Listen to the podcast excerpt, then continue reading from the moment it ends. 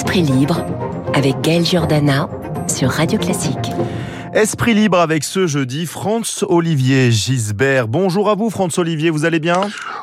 Bonjour Gaël, ça va très bien. Je suis à Marseille, bah, il fait beau comme partout en France. Ah bah Marseille, vous savez moi je suis marseillais, donc euh, c'est un pur plaisir d'entendre ça. On va balayer l'actualité avec vous, c'est toujours un, un, plaisir. Commençons, si vous le voulez bien, par la tournée africaine d'Emmanuel Macron. Le chef de l'État est ce matin en Guinée-Bissau, après être passé au Bénin et au Cameroun. Au Cameroun, le président a dit vouloir l'avis d'historiens sur le passé colonial de la France dans le pays pour faire toute la lumière sur notre histoire commune, bonne ou mauvaise initiative, François-Olivier Gisbert? Bah écoutez, sur le papier, il a raison. On ne peut pas lui reprocher de vouloir ouvrir un travail de mémoire avec des historiens français ou camerounais sur la colonisation du, du Cameroun par la France. Ce faisant, bah, on, a un peu le sentiment qu'il veut toujours participer à la construction euh, du bouc émissaire blanc. Vous savez, comme dit l'ami euh, Pascal Bruckner dans son livre euh, Un coupable presque parfait. Alors, est-ce que c'est un procès d'intention que je fais bah, Écoutez, je ne sais si c'est un tic ou un toc, c'est-à-dire un trouble obsessionnel compulsif, mais dès qu'il met le pied sur une terre de ce qu'on appelait naguère le tiers-monde, Macron a besoin de s'excuser pour le mal qu'on aurait fait à ses hôtes au temps de la colonisation. Que voulez-vous, que voulez-vous, c'est comme s'il euh, fallait toujours qu'il batte sa coulpe sur la poitrine de nos ancêtres. Alors, loin de moi, évidemment, l'idée de défendre la colonisation, c'est pas le sujet. Mais force est de constater que la France est partie depuis longtemps d'Afrique, notamment, et, et qu'on ne saurait lui imputer les difficultés économiques de pays souvent saignés à blanc par l'incurie et la prévarication de ses dirigeants. Euh, euh, euh, à ces pays. Il faut parler développement, nouvelles technologies, avenir. Qui peut croire, par exemple, que si l'Algérie va si mal avec tout son pétrole et tout son gaz, c'est à cause de la France qui lui a donné l'indépendance il y a 60 ans, en 1962. Il y a quand même prescription, non? Les Algériens eux-mêmes savent bien que la mafia FLN au pouvoir, met souvent les doigts, que dis-je, les mains dans le pot de confiture. En pillant et en détournant les richesses, la corruption des gouvernants n'a-t-elle pas fait plus de mal que la colonisation elle-même. Bah, on est en droit de s'interroger. Et puis alors, euh, voyez-vous, je, ne parle pas de la colonisation euh, des Arabes euh, ou des Ottomans, parce que ont colonisé des pays eux aussi. les Arabes ont bien colonisé l'Algérie au 7e siècle après Jésus-Christ. Donc, dans le même ordre d'idée, d'ailleurs, le commerce des esclaves fut une honte de l'Occident, mais pourquoi zappe-t-on systématiquement le euh, même commerce d'esclaves qui a été perpétré bien plus longtemps en terre d'esclaves par les Arabes ou les Ottomans, dans des proportions d'ailleurs beaucoup plus importantes? C'est quand même très étrange ce deux poids, deux mesures, non? Enfin, là, là encore, c'est voilà, je me pose des questions. Une visite d'Emmanuel Macron, hasard du calendrier, qui s'est tenue pendant la tournée africaine de Sergei Lavrov. Le chef de la diplomatie russe s'est rendu notamment en Égypte et en Ouganda. Hier, Emmanuel Macron a été très sévère contre Moscou avec cette phrase La Russie est l'une des dernières puissances impériales coloniales après avoir lancé une guerre territoriale en Ukraine. Votre avis? Eh ben, euh, Macron, euh, je dirais, n'est jamais meilleur que quand il parle cru, euh, sans calcul ni arrière-pensée électorale. Bah, hier, il a dit ces quatre vérités. Euh, d'abord, aux dirigeants africains. Il a dit à Lavrov, évidemment, euh, à Poutine et aux dirigeants russes, mais il l'a dit aussi aux dirigeants africains qui font preuve d'une complaisance crasse envers la Russie euh, dans l'affaire du conflit avec l'Ukraine.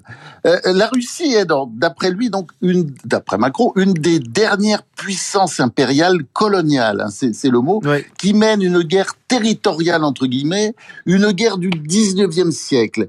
Il a même été jusqu'à dénoncer le chantage de Poutine sur les importations de gaz russe ou de céréales ukrainiennes même si un accord d'ailleurs vient d'être passé, on, verra l'usage d'ailleurs, entre la Russie et l'Ukraine sous l'égide de l'ONU et d'Erdogan pour la mise en place de corridors de navigation sécurisés. On va revenir euh, en France à l'Assemblée nationale. La, la NUP se fissure autour d'une proposition de résolution, je cite, qui condamne l'institutionnalisation par Israël d'un régime d'apartheid à l'encontre du peuple palestinien. C'est une proposition à l'initiative des communistes et co-signée par 38 députés PCF et LFI. Qu'est-ce que vous en pensez? Ouais, alors Gaël, je, critique souvent Israël, il faut critiquer Israël. Mais ce texte est profondément abject. Et il dénonce, et il dénote, pardon, une méconnaissance totale d'Israël. Euh, parce que, euh, comme chacun sait, c'est en répétant les mensonges qu'on finit euh, par en faire des vérités. Eh ben, ce texte, on dirait qu'il a été écrit par le Hamas ou par, ou par un groupe terroriste quelconque. Il y a, il y a près de 2 millions de Palestiniens qui vivent en Israël, alors qu'il y a 6 millions 700 000 juifs. Ils cohabitent. Les Palestiniens votent.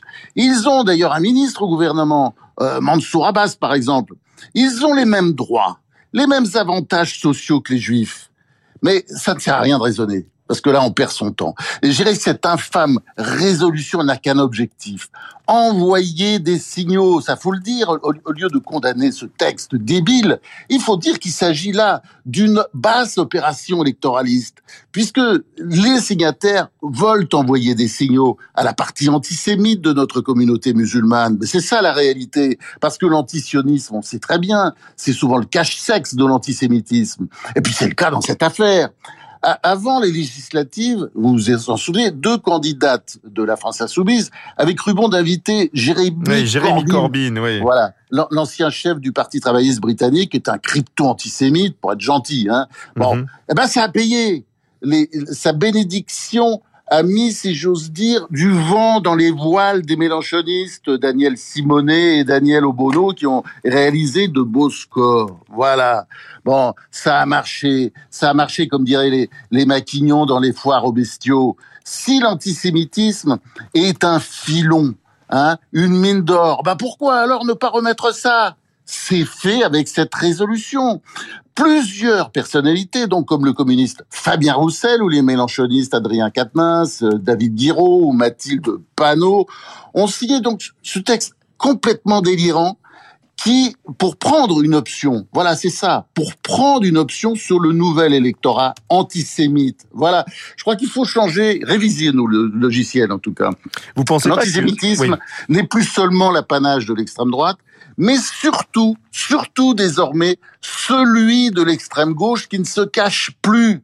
Si j'ose dire, tout est bon dans le cochon, n'est-ce pas, euh, mesdames, messieurs les députés de la NUPES Prêt à tout, et puis pour le moment, bon rien. Juste un mot sur ça, vous pensez pas que ça peut quand même fracturer euh, la NUP parce que Jérôme Gage, par exemple, euh, a largement contesté hein, ce, ce projet de, de, de cette proposition de résolution? Vous avez raison, mais enfin, on on n'entend pas grand-chose. Et puis, euh, vous savez, ces gens-là, ils sont tous allés à la soupe. Et tant que la soupe sera bonne, je pense qu'ils resteront, en tout cas pour la plupart d'entre eux. Ouais, on traverse l'Atlantique à présent. On va aller aux États-Unis. Donald Trump, avec un comeback bien évidemment remarqué à Washington, une première depuis son départ tumultueux de la Maison Blanche, l'ex-président mis en cause dans l'attaque du Capitole, euh, a livré un discours digne d'un candidat en campagne. Est-ce que vous croyez qu'il va se représenter, Donald Trump? Écoutez, c'est vraiment la, grande question aujourd'hui. Alors pour, Biden, je crois que l'affaire est réglée. Hein. Si Biden se représente, ce qui est loin d'être sûr, on ne voit pas comment il pourrait être élu. Euh, à son âge, 79 ans, euh, on, a connu, on a connu des anciens quand même qui étaient beaucoup plus frais et bien plus vaillants. Vous êtes sévère. dans, dans, le cas de Biden, on dirait euh, vraiment la, la vieillesse est vraiment un naufrage, comme disait le général de Gaulle. Et, et, tous les yeux sont donc tournés vers les républicains qui devraient logiquement l'emporter en 2024, mais qui n'ont qu'un problème. C'est mhm. Donald Trump. À 76 ans, il pète le feu, lui, qu'on a comme on a pu le voir dans le discours. Alors, euh, les démocrates ont déjà allumé des contre-feux. Il y, avait eu, vous vous souvenez, la ridicule enquête russe qui devait prouver que Trump avait été élu grâce aux Russes, grâce à Poutine. une montagne qui a accouché euh, d'une souris. Non, même pas, d'ailleurs, d'une musaraigne. Et les démocrates ont trouver maintenant un autre dossier contre Trump et il est autrement meilleur. C'est son inaction, pour ne pas dire plus, pendant l'assaut du Capitole par ses partisans, vous vous souvenez, le 6 janvier 2021. Ah bon, il ne reste plus qu'à l'inculper maintenant. Le hic, c'est que la décision incomberait au ministre de la Justice de Joe Biden. Si jamais le président optait pour l'inculpation, ce qui est probable d'ailleurs, ça ferait paradoxalement plaisir aux républicains qui rêverait d'avoir en 2024 un candidat comment comment dire euh, plus équilibré, si vous voulez, que, que Trump. Par exemple, Ron DeSantis, euh, qui est, euh, ben, faut retenir ce nom d'ailleurs, Ron DeSantis, qui est le gouverneur républicain de la Floride, euh, très bien placé dans les sondages, moins foutraque en tout cas, et plus posé que, que Trump, qui dit de lui que c'est un ami, et qu'il le choisirait comme vice-président s'il était candidat. Ah oui. Ce qui, ben oui. Et, et, et, candidat, vous avez raison. C'est ce qui semble être le cas après son discours de mardi à Washington. C'est un discours apocalyptique euh, où il s'est présenté d'ailleurs comme, entre guillemets, toujours avec son, son sens de la nuance, comme la personne la plus persécutée de l'histoire des États-Unis. D'ailleurs, j'ai une interrogation. Si jamais euh, Donald Trump veut être de nouveau président de la, de, de, des États-Unis, est-ce qu'il doit aller aux primaires des Républicains ou finalement on le, on le désignera de manière totalement arbitraire? Vous voyez ce que je veux dire? Ou est-ce qu'il devra passer comme sur, sur les fourches codines de la, de la primaire républicaine? Moi, je pense que ce sera très difficile pour lui de ne pas passer ah oui, sous les ça. fourches codines. Mais je, je pense que s'il se présente aux primaires, il, il sera à peu près sûr à l'arrivée euh, d'être désigné. Je pense que euh, si s'il est candidat, il y a quand même de, de fortes chances qu'il soit désigné. Mais c'est pas forcément une bonne nouvelle pour les républicains, parce Oui. que c'est pas, c'est pas, ce sera pas un si euh, bon candidat qu'en 2016. Ouais.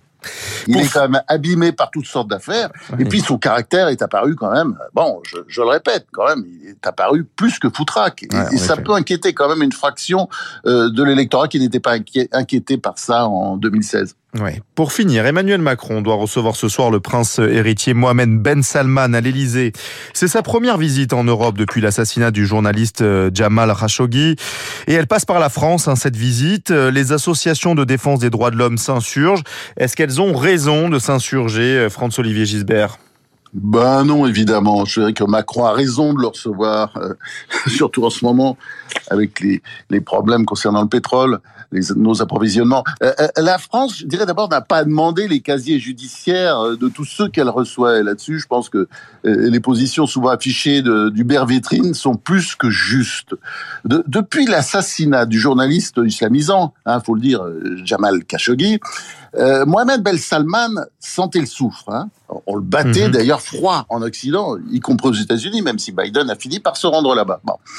Mais euh, on fait moins mijaurés en France quand il s'agit de recevoir, par exemple, je cite au hasard, l'émir du Qatar, comme c'était le cas le, le 27 mai dernier. Hein. Bon, ça n'a pas fait d'histoire. Les, les, les associations de, de droits de l'homme n'ont pas bougé du tout. Et pourquoi? Eh ben, c'est quand même un émir, euh, l'émir du Qatar, qui fricote beaucoup avec l'Iran, qui est un régime quand même que je sache euh, un peu sanguinaire, non?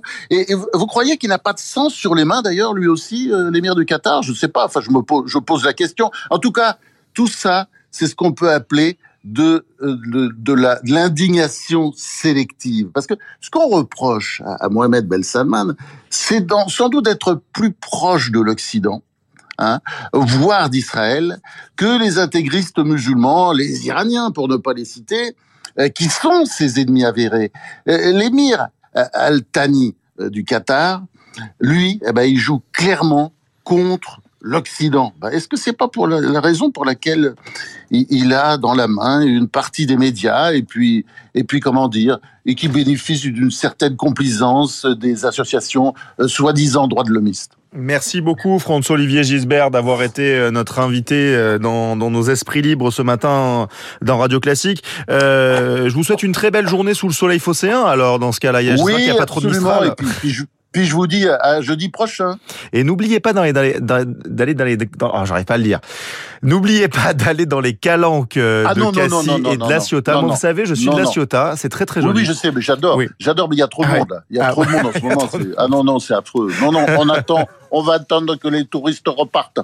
Voilà. Merci beaucoup François-Olivier Gisbert. On se retrouve très vite euh, sur Radio Classique. On se retrouve nous dans